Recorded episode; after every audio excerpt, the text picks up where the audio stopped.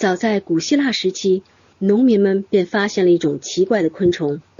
这种昆虫半身直起，庄严的立在被太阳灼烧的青草上，宽阔的宛若轻纱的薄翼拖拽着，前臂如同手臂伸向半空，好像是在向上天祈祷。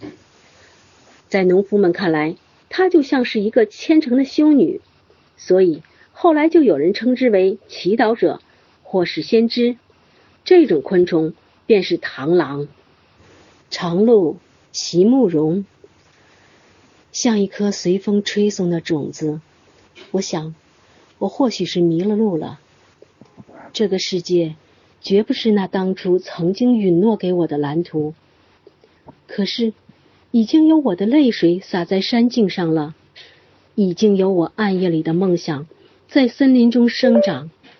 我的渴望和我的爱在这里像花朵般绽放过，又隐没了；而在水边清香的阴影里，还留存着我无邪的心，留着我所有的迟疑、惶惑，却无法更改的脚印。